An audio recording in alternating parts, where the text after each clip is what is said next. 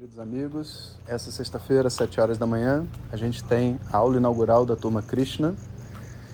Já não é mais uma aula aberta, já não é mais um curso introdutório, é o início da jornada da nossa barquinha, que vai ter uma jornada de dois anos de estudo regular de Vedanta, dentre outras coisas. Então, aqueles que estiverem prontos para mergulhar nas águas profundas do autoconhecimento, juntem-se a nós. Um bom dia a todos. Harium.